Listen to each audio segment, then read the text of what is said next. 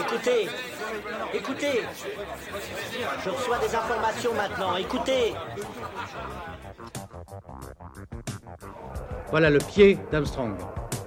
Au centre et en bas de votre écran. Et il marche maintenant. Il y aura peut-être des étapes pour aller vers Mars. Euh, il faudra peut-être d'abord apprendre en allant sur un astéroïde. Corben, mon ange, qu'est-ce que tu m'as fait là? Euh, Houston, on a un problème. Tu veux dire qu'on est dans un programme informatique Est-ce vraiment si invraisemblable And you'll see why 1984 won't be like 1984.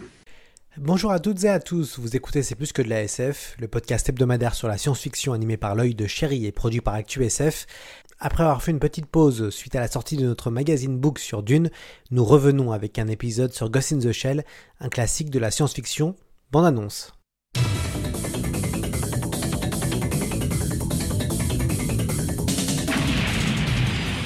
人形使いってあの正体不明のハッカーが？警察だ！国籍推定アメリカ年齢性別経歴すべて不明。プロジェクト2501人形使い計画。確かめてみるさ。自分のゴーストでな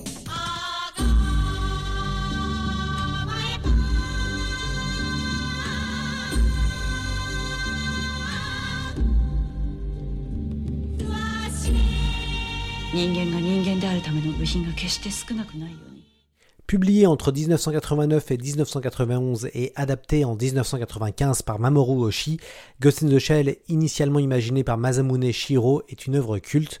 Surfant sur le genre du cyberpunk, ce manga et aussi cet animé raconte le destin de la Section 9, une unité antiterroriste dirigée par le major Motoko Kusanagi. Entre réflexion cybernétique et philosophique, la franchise Ghost in the Shell a su se renouveler. Extrêmement populaire, le premier film a bouleversé le code de l'animation japonaise. Nous avons invité Julien Sévéon, auteur du passionnant ouvrage Mamoru Oshii, Rêve, Nostalgie et Révolution, pour nous parler de ce classique de la SF. Julien Sévéon, bonjour. Bonjour. Pourquoi Ghost in the Shell est une franchise aussi culte? Alors, bah, à la base, il y a le manga, mais je pense que s'il n'y avait pas eu le film de Mamoru Oshii, on n'aurait pas eu tout ce phénomène autour de, bah, autour de Ghost in the Shell.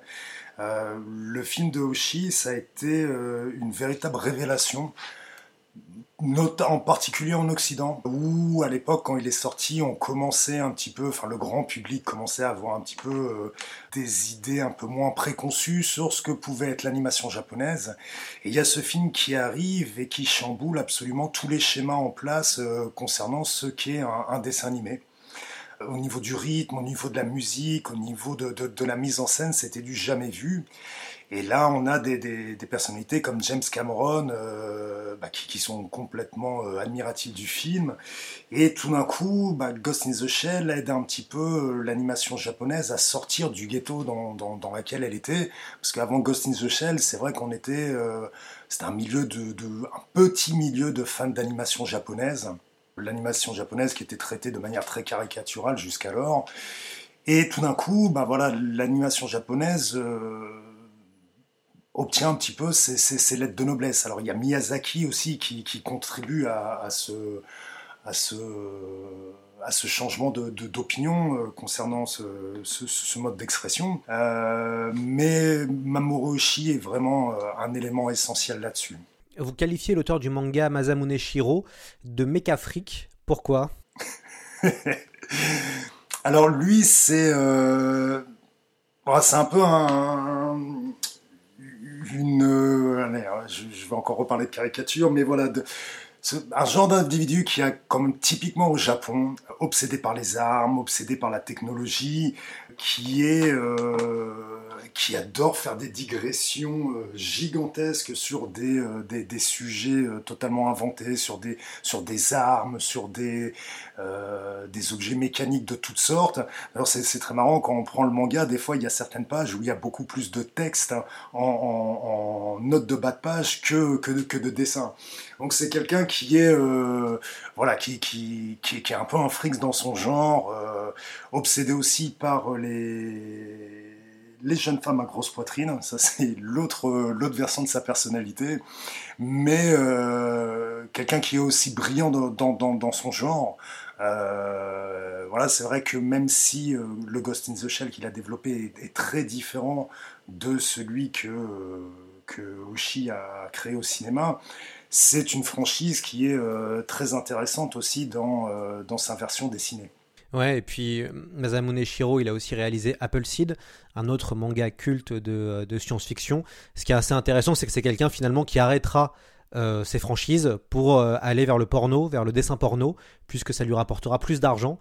Donc c'est aussi quelqu'un qui a coupé aussi définitivement avec euh, le monde du, manga traditionnel. On ne connaît même pas son visage d'ailleurs. Oui, ça fait partie de, de, cette poignée d'artistes, comme ben, le l'un des auteurs de Dylan Dog en, Italie, voilà, qui pendant longtemps refusait de, de montrer son visage. Euh, voilà, il n'y a pas d'apparition publique, il y a très peu d'interviews euh, de lui, euh, un, homme assez secret, et, effectivement, ouais, qui a tout abandonné pour, pour, le, pour le porno. Alors, il avait quand même un véritable goût pour la chose. Hein. C'est c'est économique, c'est sûr, mais il y a quand même un goût aussi pour, voilà, pour montrer des, des, des, dessins un petit peu olé olé.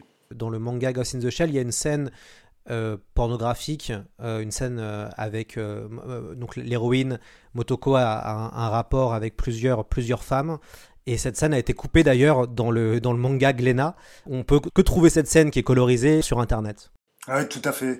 Bah, ça fait partie des, des, des problèmes euh, lié euh, euh, comment, la, réception et le mode de diffusion des mangas et de l'animation japonaise en Occident. C'est-à-dire que même si les éditeurs, maintenant c'est quelque chose qui est beaucoup moins présent, on, réussit à obtenir les films et puis les dessins animés de manière euh, enfin les, films, les dessins, les, dessins animés télé ou euh, les, mangas de, manière complète. Mais c'est vrai que euh, à la fin des années 90, enfin durant les années 90, c'était plus compliqué. Et Ghost in the Shell, en fait, le film n'a toujours pas été sorti en Occident, et là globalement, en respectant les dialogues du film. C'est-à-dire on a bien le film en entier, mais les dialogues n'ont pas été traduits euh, à l'identique. Oui, c'est vrai, le, film s'ouvre sur une métaphore sur les règles de, de, Motoko. Tout à fait. Et on n'a pas du tout ça dans la version française. Absolument. Et ni dans la version. En fait, le film a d'abord été distribué en Angleterre. C'était manga. Euh... C'était la grande référence à l'époque, hein, dans les années 90. Euh, quand on aimait l'animation, on regardait plutôt du côté des États-Unis ou du côté de l'Angleterre pour avoir accès à, à beaucoup de, de, produits. Et euh, c'est donc Manga qui avait, euh, qui l'avait distribué en vidéo. Et leurs euh, sous-titres, en fait, ont été utilisés après pour toutes les éditions. C'est-à-dire qu'il n'y a pas eu une retraduction à partir des, des dialogues japonais, que ce soit pour l'édition française, italienne ou espagnole, mais on s'est toujours basé sur les sous-titres anglais pour créer les, les sous-titres et le doublage euh, français, italien ou espagnol. On fait souvent la faute de croire que le Ghost, donc du titre Ghost in the Shell, est l'âme du cyborg ou de l'humain ou du robot, alors que c'est pas vraiment ça. Non, c'est beaucoup plus complexe. Là-dessus, alors Oshi l'a expliqué et il disait même lui n'a pas la même perception que, euh, que Shiro là-dessus. Tous les deux n'abordent pas le, sujet de la même manière.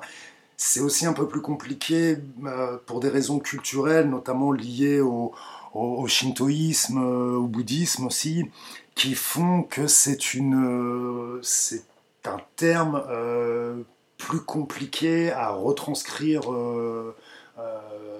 en français ou en anglais. Mais effectivement, ce n'est pas basiquement l'âme, c'est une notion plus, complexe et effectivement, on n'a pas de pas véritablement de, terme pour pouvoir euh, répondre à ça en, français en tout cas. Nous, par exemple, nous sommes le nec plus ultra du métabolisme contrôlé. Cerveau boosté, corps cybernétique. C'était tout récemment de la science-fiction. Qu'importe si on ne peut pas survivre sans une maintenance régulière et complexe. On n'a pas à se plaindre. C'est mis au point sur le prix à payer pour tout ça. De toute façon, nous n'avons pas vendu nos ghosts à la section 9. C'est vrai. Mais si l'on décide de démissionner, il faudra restituer nos corps de cyborg. Et là, il ne nous restera pas grand-chose. Est-ce que vous pouvez nous présenter le réalisateur de Ghost in the Shell, Mamoru Oshii? Alors Mamoru Oshii, c'est un cinéaste euh, multicarte, c'est-à-dire qu'il a à la fois euh, œuvré euh, dans l'animation télé en tant que scénariste, en tant que réalisateur, il est écrivain, il est concepteur de jeux vidéo, euh, il, est vraiment multicarte, il a réalisé des films live aussi. Euh, à mes yeux, c'est un des, cinéastes les plus brillants qui existent euh, au monde, à avoir émergé en tout cas à la fin du siècle dernier. c'est quelqu'un qui est issu de, cette génération au Japon qui a énormément lutté durant les années 60 et début des années 70 il faisait partie de tous ces jeunes qui sont descendus dans la rue pour s'opposer au système, pour s'opposer au gouvernement, pour s'opposer à la guerre du Vietnam, au traité, euh, au traité de paix euh, euh, américano-japonais. Et ces années-là ont été pour lui essentielles. Et c'est quelque chose qui ressort sur toute son œuvre. En fait, il y a toujours une dimension politique très présente dans ses créations. Et il va se retrouver euh, un petit peu par hasard à travailler dans le monde de l'animation euh, au début des années 80. C'est pas un goût personnel euh, particulier, c'est qu'il a l'opportunité, il est au chômage, il a du mal à trouver du travail, il se met à travailler comme ça dans, dans l'animation, et petit à petit, ben, il va commencer à, à faire, à, à, ressortir du lot, il va y avoir son, son premier long métrage, Angel's Egg, qui est euh, un véritable ovni, qui encore aujourd'hui euh, euh, suscite énormément de commentaires, qui pour des raisons compliquées n'a pas été distribué de manière large en Occident. qui est un film tout à fait à l'image de son cinéaste, c'est-à-dire truffé de références philosophiques, politiques, militaires, sociales. C'est-à-dire on, trouve là un petit peu toutes les bases de, son œuvre à venir. C'est-à-dire, euh, Mamoru Oshii, c'est quelqu'un qui est euh, extrêmement brillant, qui a une culture euh, phénoménale et qui a des goûts très prononcés pour des sujets très variés qui vont bah, de la politique, bien naturellement, étant donné son passé, à la philosophie, la religion, la pop culture aussi. C'est quelqu'un aussi qui est, passionné et qui connaît vraiment des aspects très différents de la culture populaire et, euh, ce, premier film, Angel Eggs, est un petit peu emblématique de, tout ce qu'il va faire par la suite, même si à l'époque c'est une catastrophe pour lui, euh, le film n'est pas du tout reconnu, il fait un four euh, au niveau du box-office. Il faudra plusieurs années pour qu'il commence à être un petit peu apprécié, un petit peu plus largement dans le monde de l'animation. Mais pour lui, c'est un, gros coup dur parce que bah, toutes ses ambitions se retrouvent un petit peu euh, bloqué par la suite. On ne veut pas lui confler de, moyens pour faire d'autres films. Euh, et voilà, ça a été un, premier pas dans le monde de, l'animation qui a été euh, difficile. Et puis, malgré tout, bah, il va rebondir. Il va y avoir son application sur Pat Labor qui, qui, va transformer une série assez, assez basique, on va dire, de, policiers et de, robots géants euh, en, quelque chose de, totalement unique où l'homme reprend vraiment euh, sa, place. C'est-à-dire que là, le, robot géant devient totalement secondaire et on se refocalise sur ce qui est important dans ces histoires, l'homme, l'être humain. Et il va y avoir euh, les, deux Ghost in the Shell, il va y avoir Avalon qui va passer à Cannes notamment. et voilà, petit à petit, il a réussi à, se faire une place, euh, je pense, essentielle dans le monde, non seulement de l'animation, mais plus globalement, pardon, de la création cinématographique. Parce que je pense qu'il ne faut pas non plus juste limiter euh, euh, son, image en tant que réalisateur de films d'animé. Il a fait des films live aussi à, à Vallon, mais aussi d'autres qui sont absolument brillants. Euh, et, voilà, depuis quelque temps, il s'est calmé, il s'est un petit peu retiré du monde euh, du cinéma. il est devenu de plus en plus misanthrope. il a de plus en plus de mal à, travailler avec, avec d'autres personnes et, on le regrette beaucoup parce qu'on n'a pas vu de véritable création éblouissante comme il a su nous, nous en délivrer pendant des années. Ben, ça fait quelques temps. Il est aussi euh, scénariste de bande dessinée. Il a créé euh, une franchise, entre guillemets, hein, qui est Carberos Panzer Cop, qui est plus connue euh, pour nous, puisqu'il y a eu un film d'animation qui s'appelle Jinro, La Brigade des Loups, qui est aussi un, grand, grand film qu'il avait, il avait travaillé, vous l'expliquez très bien dans votre livre, il a travaillé dessus, même s'il n'a pas réalisé ce, film. Où est-ce qu'il en est dans sa carrière quand il réalise Ghost in the Shell? Comment il se retrouve sur ce projet? Quand, quand, il se retrouve aux commandes de, de Ghost in the Shell, Oshi est déjà un nom euh, connu et reconnu au Japon. Euh, voilà, le, le, le, le, four en Jedzeg a été, euh, été digéré, même si, bon, apparemment, jamais totalement, pour lui, ça reste toujours un sujet un petit peu, un petit peu difficile à aborder, mais voilà, il est passé par Pat Labor, qui a reconnu un très grand succès, alors d'abord sous la forme d'une série télé, il y a eu l'animé vidéo aussi, et puis il y a eu les films, et voilà, donc c'est un nom qui est connu, reconnu totalement au Japon. Et lorsqu'on lui euh, propose de, réaliser euh, Ghost in the Shell, lui est intéressé, mais euh, il souhaite apporter énormément de, transformation personnelle. Et il va en fait se réapproprier totalement le matériel de base. C'est-à-dire que lorsqu'on compare le manga de Shiro et l'animé de Hoshi, on retrouve évidemment euh, euh, des, personnages similaires, on retrouve certaines scènes aussi dans les deux, mais ce sont deux, deux œuvres à la tenue, euh, à l'atmosphère et aux tenants, aux aboutissants qui sont extrêmement différentes. Il y a quelque chose de très léger dans le manga de Shiro, même si ce dernier aborde des sujets un peu plus complexes comme la politique, des, trucs techniques aussi qui sont un petit peu un petit peu lourdingue parfois, il faut le reconnaître.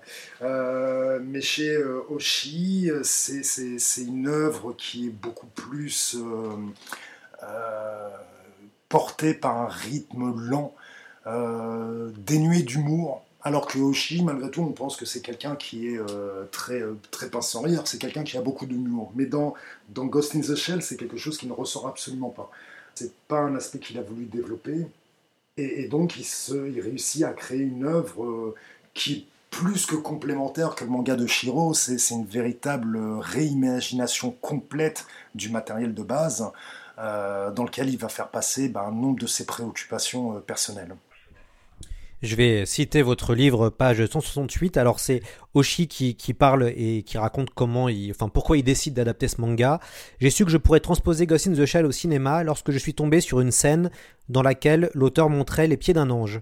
Ce fut comme une vision, un éclair. À l'époque, je ne savais pas du tout comment rendre de façon convaincante à l'écran tout l'attirail futuriste décrit dans le manga. Comment imaginer le futur? Comment aller plus loin dans une description cohérente, plausible d'un univers virtuel? Je voulais changer de perception qu'ont aujourd'hui la plupart des gens du monde des ordinateurs, d'Internet. C'est un monde qui les affole, un précipice devant lequel ils se sentent coincés.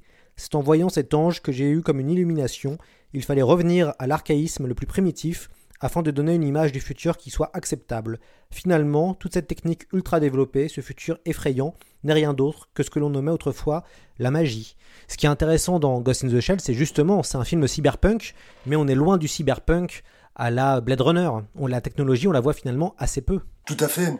Ben, les préoccupations de, de, Hoshi sont avant tout centrées autour de l'humain. Et euh, même si le personnage principal est effectivement une sorte euh, d'androïde, euh, la question qui l'entoure tourne autour de la nature même de, de ce qu'est l'être humain, de ce qu'est être vivant. Euh, voilà quelque chose qui est totalement absent dans, dans, dans, dans le manga. C'est pas des, des, des, thèmes qui intéressent euh, ou que Shiro a, souhaité développer. Euh, ce qui est amusant, c'est aussi cette référence, voilà, aux, aux, aux, anges, parce que euh, Oshi est passionné, enfin très intéressé en tout cas par la, religion chrétienne. Il a été lui-même euh, à une époque, il s'est revendiqué euh, chrétien. Maintenant, je pense qu'il est plus du tout sur, sur ces mêmes euh, réflexions en, termes de, religion.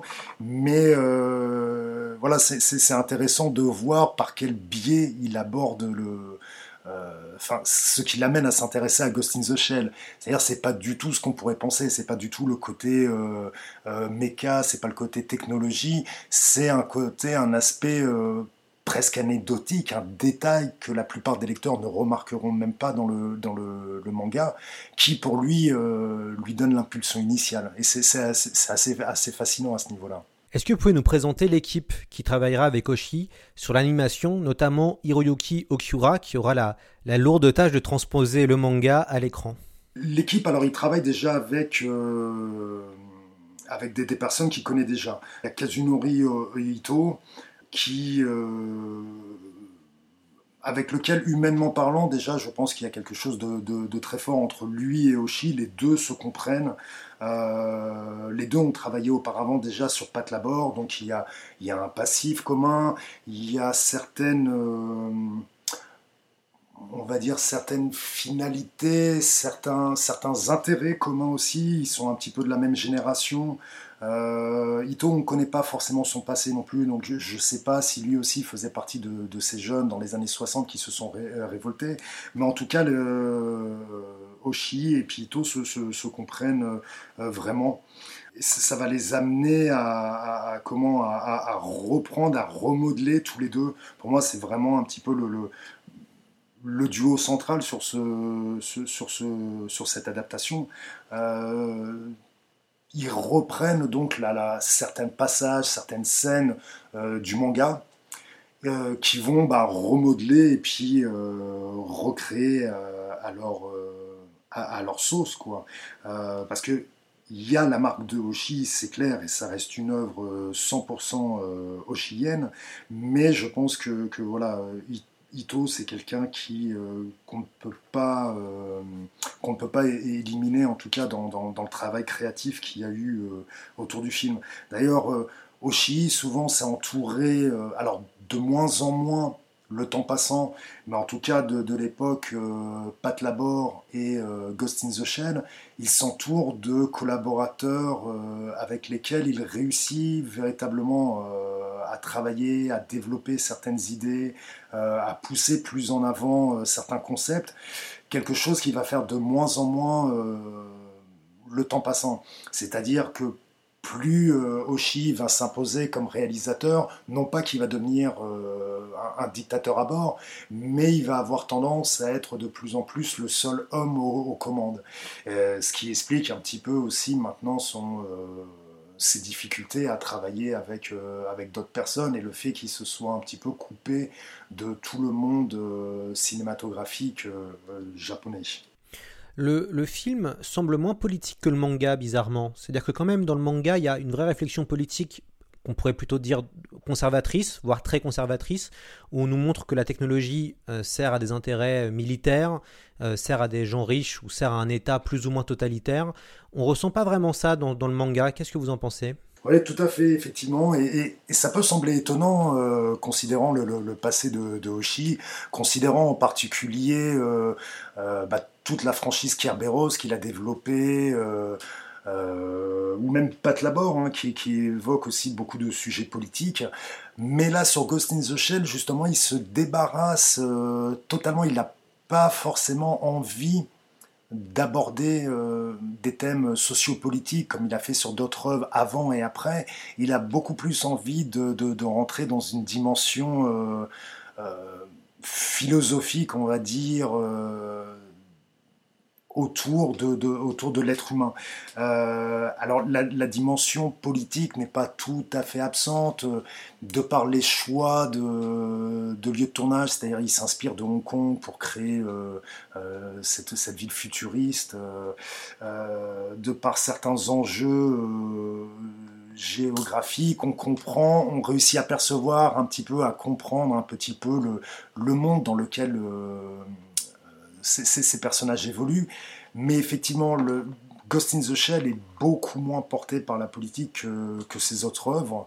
Et, et c'était aussi, je pense, une façon de, de s'éloigner du matériel de base, parce que Shiro a quand même certaines tendances on va dire, assez réactionnaire quand même. On sent une idéologie euh, plutôt de droite dans ses mangas, alors que euh, Oshi est clairement quelqu'un, euh, même si maintenant il ne se revendique d'aucun bord, d'aucun parti, c'est quelqu'un qui est issu de l'extrême gauche et qui a gardé en tout cas une sensibilité de gauche très prononcée. Donc à ce niveau-là, c'était une façon aussi de ne pas rentrer en conflit avec le matériel de base développé par Shiro. Oui, puisque on suit la section 9 dans le manga et aussi dans l'animé, qui est en fait finalement une, section antiterroriste, euh, mais plus, dans, dans, le manga et dans l'animé, c'est plutôt une section qui s'occupe de faire des assassinats politiques ou qui s'occupe de, voilà, de régler les problèmes d'une manière assez euh, réactive. Euh, et ça, c'est assez intéressant. D'ailleurs, on voit que dans l'animé, il y a tout un, propos sur... le, à quel point ces unités-là, finalement, servent à des, à des luttes internes à l'intérieur même d'un État. Bah, ce sont, grosso modo, ce sont des barbouzes hein, dans, le, manga. Mais sauf que voilà, Shiro leur donne une espèce de, légitimité, même s'il y a des conflits internes. Euh, mais pour lui, leurs actes sont justifiés face à, une menace, euh, une menace quelconque. Donc c'est un adepte de la justice expéditive. Euh, et c'est quelque chose effectivement qui ne rentre pas du tout dans les critères d'appréciation ou de fonctionnement de, de Hoshi. Et de quoi pourrais-tu bien parler, toi Tu ne sais même pas comment tu t'appelles, espèce d'abruti. Euh. Peux-tu te souvenir du nom de ta mère ou de son visage? Tu sais où tu es né? Dans quel pays? As-tu des souvenirs d'enfance De tes amis? Sais-tu seulement qui tu es?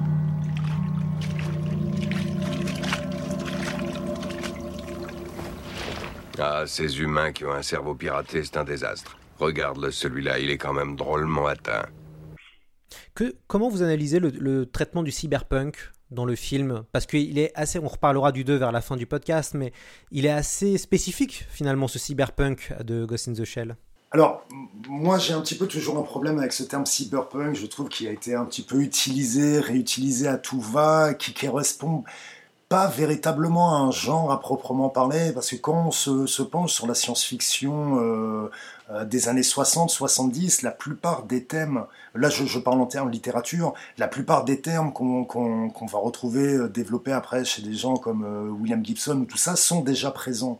Donc le cyberpunk ne fait que les concentrer juste dans une œuvre, alors qu'avant ils étaient un peu plus séparés dans différentes créations. Et en, tant que, que, genre pur, j'ai toujours eu un petit peu du mal à accepter euh, ce, genre. C'est-à-dire, je le prends plus comme un espèce de, de, de gimmick euh, mercantile, parce que cyberpunk, ben, le punk, à un moment, ça faisait vendre, effectivement, et rajouter cyberpunk, ben, ça a permis à beaucoup de, de créations euh, de se vendre plus, plus facilement. Un exemple tout simple, c'est le Tetsuo de Shinya Tsukamoto, qui, euh, bah, lui, lorsqu'il a fait le film, euh, il comptait pas faire une œuvre cyberpunk, il, il savait même pas ce que c'était le cyberpunk, il, le dit lui-même, et il dit, à ce moment, lorsque j'ai tourné mon film, on a commencé à parler du cyberpunk, et j'ai vu là une, opportunité de faire parler de mon film, et j'ai donc dit que c'était un film cyberpunk.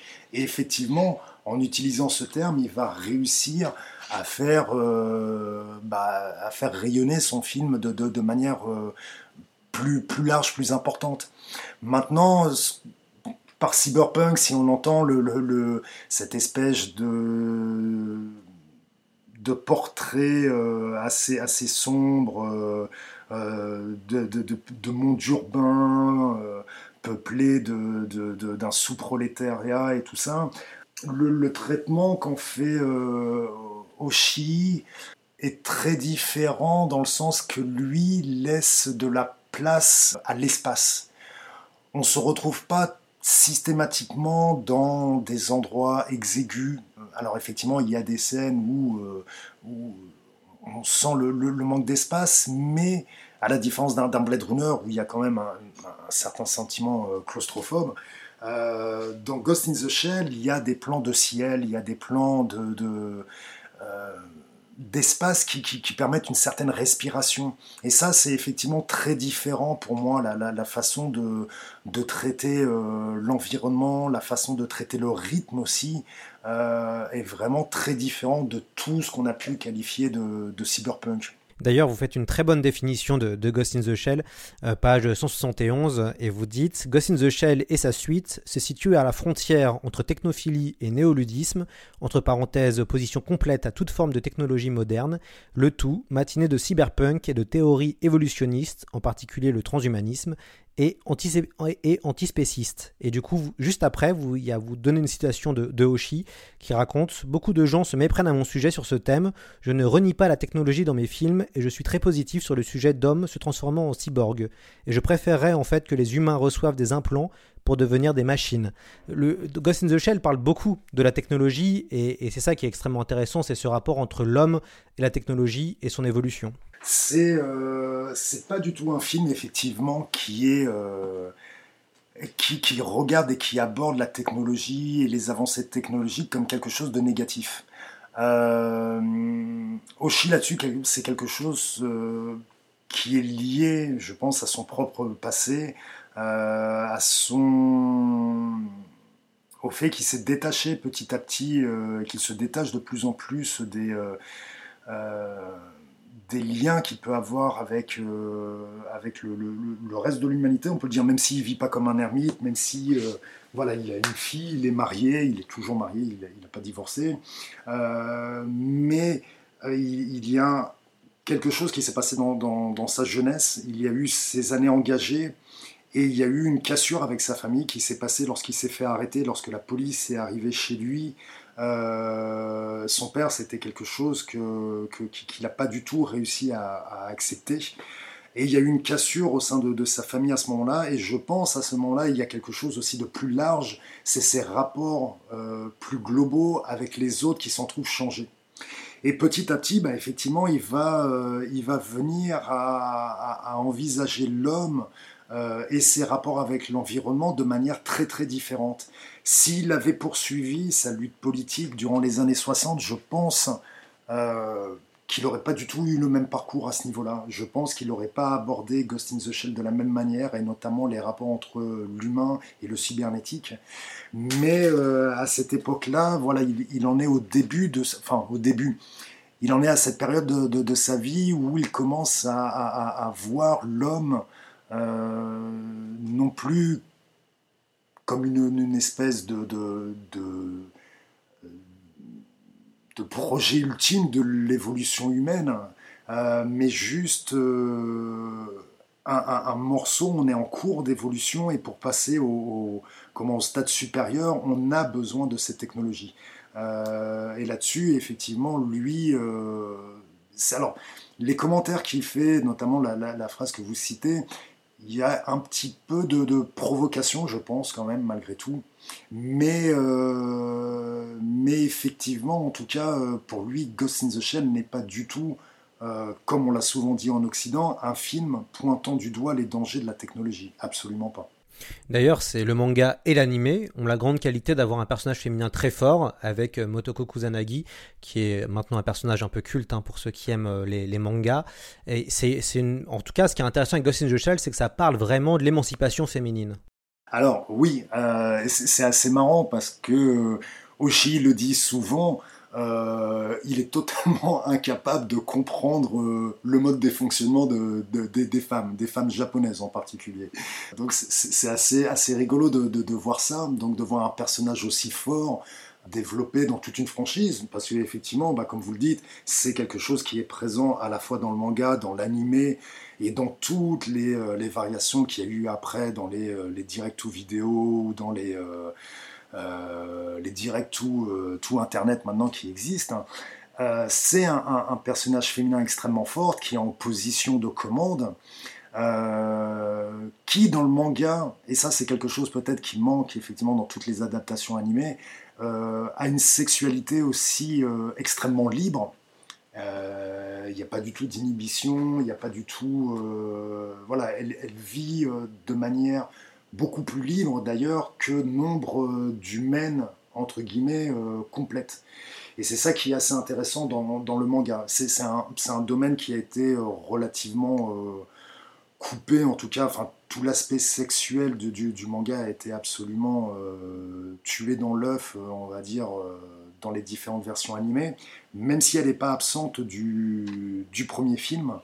Euh, justement, il y a, cette, phrase au début du film, et hélas, qui, n'a toujours pas été rétablie, où, euh, elle dit euh, j'ai, ouais, c'est peut-être à cause de mes règles, j'ai des problèmes de réception, c'est, à cause de mes règles. Et c'est quelque chose à l'époque, dans le monde de la distribution occidentale, on ne peut pas imaginer un personnage d'animé dire quelque chose comme ça. Les règles, c'est encore quelque chose de sale. Euh, on a, heureusement, on a fait du chemin depuis. Maintenant, on voit dans les publicités, euh, il y a enfin des règles euh, qui sont rouges. C'est fini le, liquide bleu. Ça, c'est d'ailleurs, on s'est toujours demandé un petit peu ce que c'était. Mais voilà, lorsque l'animé sort en Occident, on ne peut pas parler de règles dans, un animé. Et c'est quand même très triste que maintenant, en, en 2020, on n'ait toujours pas réintroduit euh, cette phrase qui est essentielle au bon, à la bonne compréhension de, de, de, l'animé et des, intentions du cinéaste.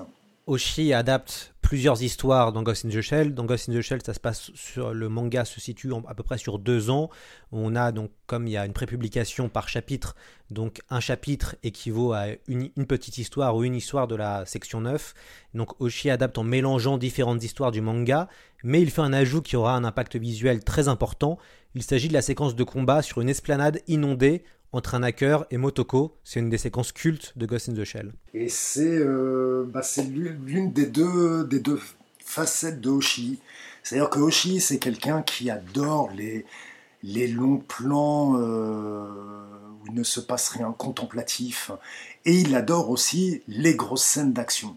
Et c'est quelque chose qu'on a du mal à comprendre en Occident parce que euh, un cinéaste est généralement catalogué dans, dans, une case. C'est-à-dire c'est soit quelqu'un qui fait de l'action, c'est soit du John Woo, euh, soit c'est du Eric Romer. Mais on n'imagine pas hein, euh, Eric, Eric Woo. Ça n'existe pas. Et eh ben Mamoru Oshii, c'est quelqu'un qui est à la fois qui adore les scènes d'action explosive.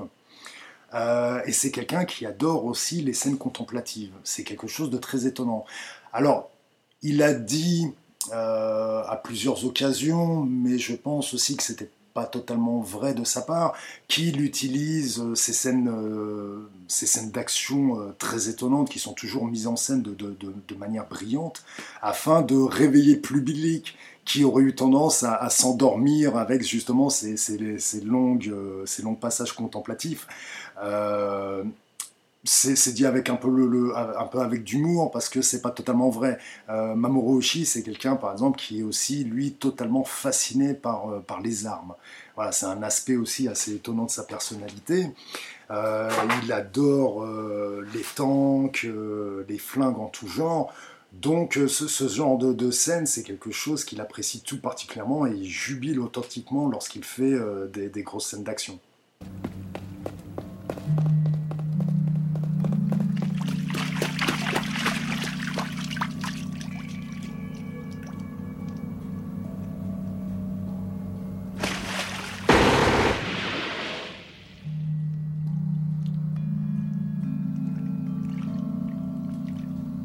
Alors, on n'a plus de munitions? Hein?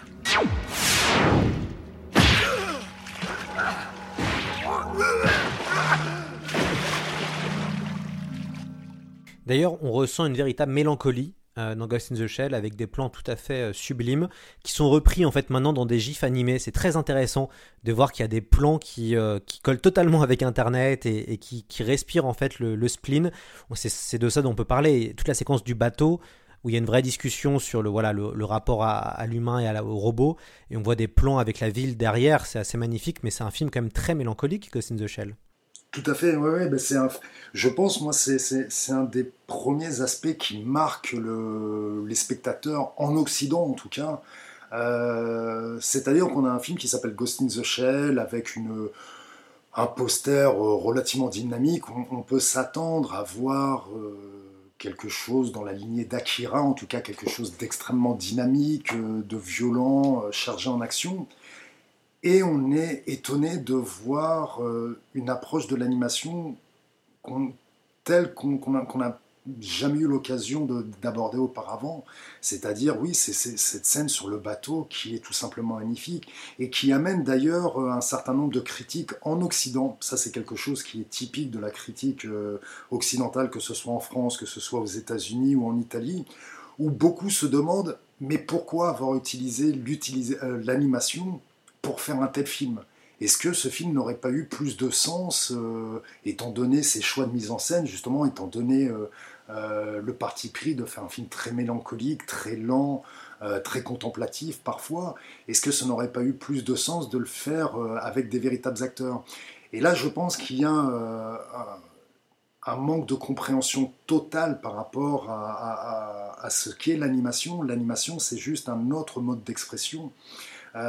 c'est comme si lorsque on s'est retrouvé avec les tout premiers films parlants, euh, on, aurait eu des critiques qui, enfin, ce qui a existé d'ailleurs, soit dit en passant, mais des critiques qui disent oui, mais pourquoi ne pas avoir fait le, film en muet? Ça aurait eu beaucoup plus de sens. Euh, ce sont des modes d'expression de, euh, différents qui ont évolué avec le temps, qui permettent de développer des ambiances et des atmosphères différentes. Et Ghost in the Shell en live n'aurait tout simplement pas eu de sens D'ailleurs, on a bien vu l'adaptation américaine, ce que ça a donné, c'est une catastrophe. Euh, et, justement, je pense que les, scènes sont d'autant plus marquantes euh, et déstabilisantes parce que ce sont des, scènes animées qui ne le sont pas. Parce que justement, c'est du dessin animé, mais qui tout d'un coup ne bouge plus. Et là, euh, des plans fixes comme ça, qui sont juste portés par leur musique, ah, c'est quelque chose de, de tout à fait incroyable. C'est ça. Alors pour préparer l'émission, euh, j'ai pu revoir ce que je l'avais vu euh, très rapidement dans un avion, euh, Ghost in the Shell, la version de 2017 adaptée par Hollywood avec Scarlett Johansson. Et ce qui est très intéressant quand on regarde ce film, c'est que toute la poésie visuelle a disparu. C'est un film froid. Euh, et, qui est euh, inintéressant au possible. Alors heureusement il y a, Takashi Kitano, euh, donc Beat Takashi qui est, qui est là, qui parle en japonais d'ailleurs, qui bon bah voilà qui cachetonne je pense et ça fait plaisir de le voir puisque c'est toujours un plaisir de voir Kitano au cinéma. Mais par contre c'est très très mauvais. J'aurais voulu avoir vous votre avis sur, sur, cette, sur cette adaptation. Ah oui, enfin là, je vous rejoins totalement. Hein. C'est une catastrophe. Euh, c'est-à-dire, c'est symptomatique de la façon dont Hollywood euh, récupère euh, des produits exogènes, notamment toute une partie de la, de la pop culture japonaise qui est quand même mâchée, remâchée maintenant depuis 20 ans aux États-Unis et qui lui enlève toute sa, sa, substance, tout toute sa substantifique moelle, on peut le dire. Euh, on, retrouve en fait, c'est un film de SF qui aurait pu s'appeler euh, Matrix numéro 6, je ne sais pas, mais euh, ce, n'est pas Ghost in the Shell, c'est juste un actionneur matiné de science-fiction où les tenants et les aboutissants ben, sont compris au bout de, de 15 minutes. Euh, la fin est attendue euh, dès le début, on sait comment ça va tourner. Il n'y a aucune, aucune interrogation, il n'y a euh, aucun questionnement de la part du scénario. Le, le, spectateur est guidé de A à Z dans le, déroulement du récit, c'est-à-dire que il n'y a aucune surprise ou des fausses surprises peut-être qui sont capables de, fonctionner sur un spectateur de 12 ans qui n'a jamais été au cinéma auparavant. Mais euh, c'est vain, c'est faible. Euh, je garderai peut-être quelques, quelques idées en termes de, de décor qui me semblent intéressantes. Euh, à la limite, ce qui est plus intéressant, ce serait de, prendre le, le hardbook qui a été créé euh, à l'occasion de la sortie du film et de se pencher sur tous les décors qui ont été faits, sur tout, euh, tout le travail artistique formel qui euh, est un petit peu plus intéressant, en tout cas qui, qui vaut beaucoup plus le coup d'œil que, que le film lui-même. Tu allais mourir. Nous t'avons sauvé. Et c'est ton tour de sauver les autres.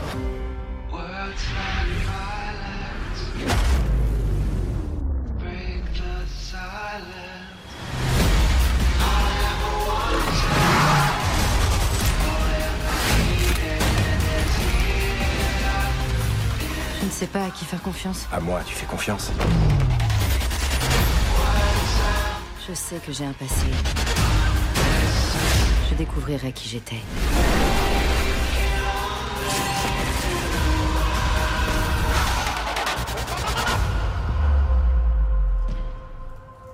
Tout ce qu'ils vous ont dit était un mensonge.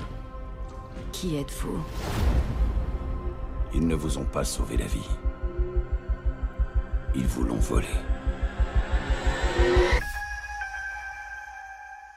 Il y a quand même un fond de philosophie euh, dans, Ghost in the Shell. On sent la présence de Descartes, on sent aussi euh, la présence d'autres philosophes. Il y a quand même, même qu'on revoit hein, hein, c'est un animé qui est accessible, mais en même temps en termes de dialogue ou de concept, euh, il y a quand même du concept à la page ou à la minute. Et on retrouve pas du tout ça dans l'adaptation hollywoodienne. Et c'est ça qui est d'ailleurs d'autant plus euh, choquant, c'est qu'on s'attend quand même dans l'image, Ghost in the Shell, c'est une œuvre profonde. Et c'est quelque chose qui manque totalement euh, dans cette adaptation. Et c'est d'ailleurs c'est typique de la façon qu'a Hollywood de traiter, euh, de traiter et de récupérer euh, certains produits qu'ils n'ont pas euh, eux-mêmes développés.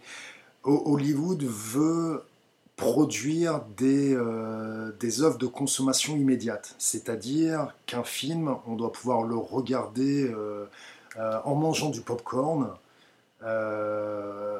sans avoir besoin de, de, de réfléchir. Voilà, c'est le divertissement réduit à son niveau le plus simpliste. un film ne doit surtout pas amener le public à réfléchir, à questionner. surtout pas, ça c'est le pire que, qui pourrait arriver à un film made in Hollywood. Donc on, se retrouve dans des, dans des trames extrêmement simplistes euh, dans lesquelles on évacue tous les, tous, tous les grands sujets. Et effectivement, euh, on compare le Ghost in the Shell de Hoshi et puis le Ghost in the Shell made in Hollywood. Il y a vaguement des points communs, oui, mais on se retrouve face à deux œuvres. Euh, D'un côté, on a du foie gras et de l'autre côté, on a une pâté pour chien. D'ailleurs, euh, Mamoru Oshii va faire une suite à Ghost in the Shell, donc qui se nomme Ghost in the Shell 2 Innocence.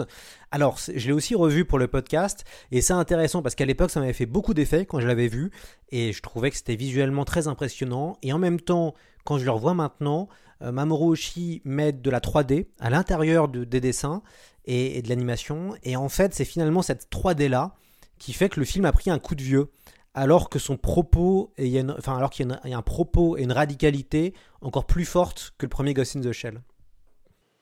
Alors bah, le Ghost in the Shell 2 va être euh, quand, quand, le film arrive, Oshii est établi. Maintenant on le connaît, tout le monde le connaît en Occident, la presse s'est intéressée à lui.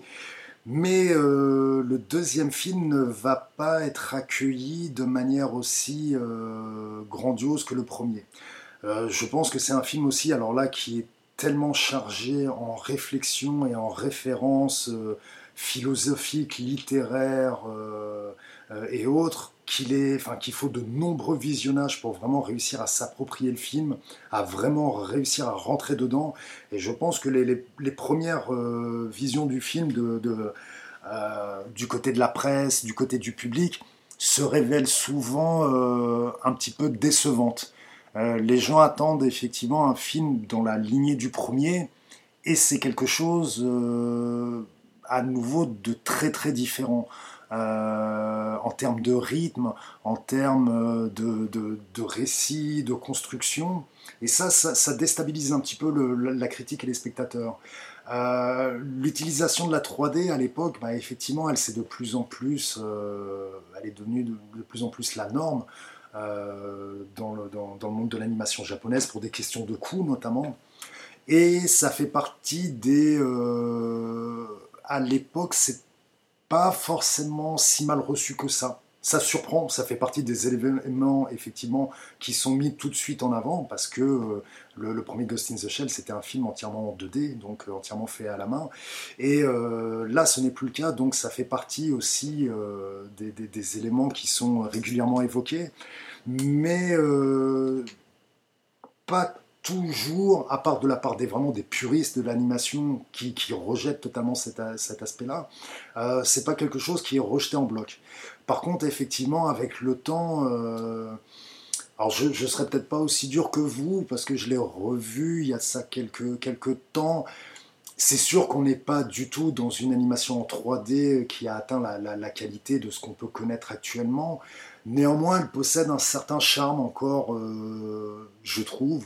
Euh, peut-être un petit peu qui détonne avec, euh, avec la 2D, c'est sûr, mais ça donne une, une certaine dynamique visuelle au film, je trouve, qui est plutôt intéressante.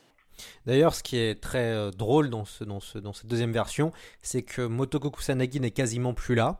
Et on se concentre sur les trois personnages secondaires du premier euh, Ghost in the Shell, donc qui sont euh, Batu, Togusa et Ishikawa, ainsi qu'Aramaki qu'on retrouve. Et ça aussi, je trouvais que c'était assez osé de se dire, bah, finalement, le, voilà, le personnage clé ou culte de la franchise n'est pas là, mais on se concentre sur les seconds couteaux qui sont aussi, tout aussi intéressants. Ouais, c'est quelque chose de brillant, je trouve, de la part de Hoshi. C'est quelque chose qu'il a déjà utilisé, euh, notamment dans le deuxième Patlabor, où les robots euh, sont quasiment totalement absents. Euh, C'était quelque chose qu'il comptait faire aussi avec un projet qui est tombé à l'eau, qui était une, une, version de Lupin the Third, donc euh, Lupin le, le, le cambrioleur, dont, vient, dont il y a actuellement une nouvelle version au cinéma. Et il comptait faire un film euh, où il n'y aurait absolument pas du tout Lupin dans le film.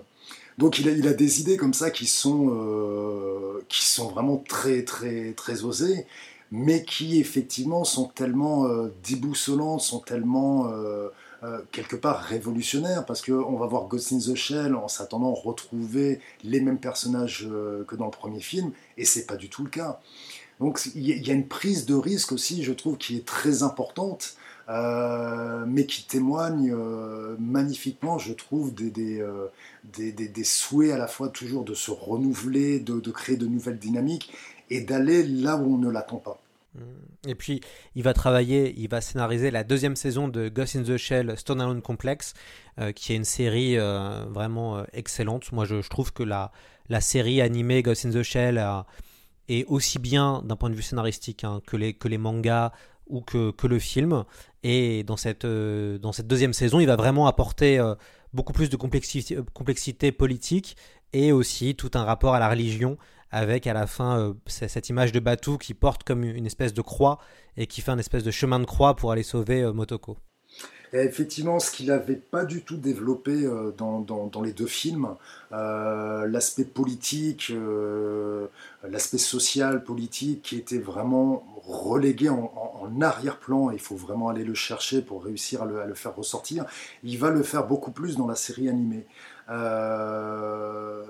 Alors, d'un côté, je pense qu'il y a aussi la possibilité qu'il a là de travailler plus sur la longueur, donc de développer euh, de manière beaucoup plus importante certains thèmes qui auraient pu être euh, traités de manière un peu trop superficielle à son goût dans, les films. Et ça aurait été difficile aussi dans les deux films de rajouter en plus de tout l'aspect philosophique, même si il aime beaucoup charger euh, ses différentes créations en termes euh, de thèmes. Euh, voilà, s'il rajoutait la politique dessus, ça faisait peut-être trop de, de, chemin d'accès, trop de, de, voies à suivre. Alors que là, dans l'animé, c'est quelque chose qui peut développer beaucoup plus longuement, beaucoup plus profondément, et, euh, qui permettent justement lorsqu'on place l'anime enfin télé euh, dans la continuité des deux films, on, réussit à avoir une image beaucoup plus complexe et beaucoup plus complète de ce qu'est le monde dans lequel euh, euh, évolue la section 9. Alors, bon, on, va, on, on s'approche de la fin de, de, cette, de cette émission euh, passionnante sur Ghost in the Shell, mais avant tout, on a une, quand même une question. Vous venez de sortir un livre sur Massacre à la tronçonneuse.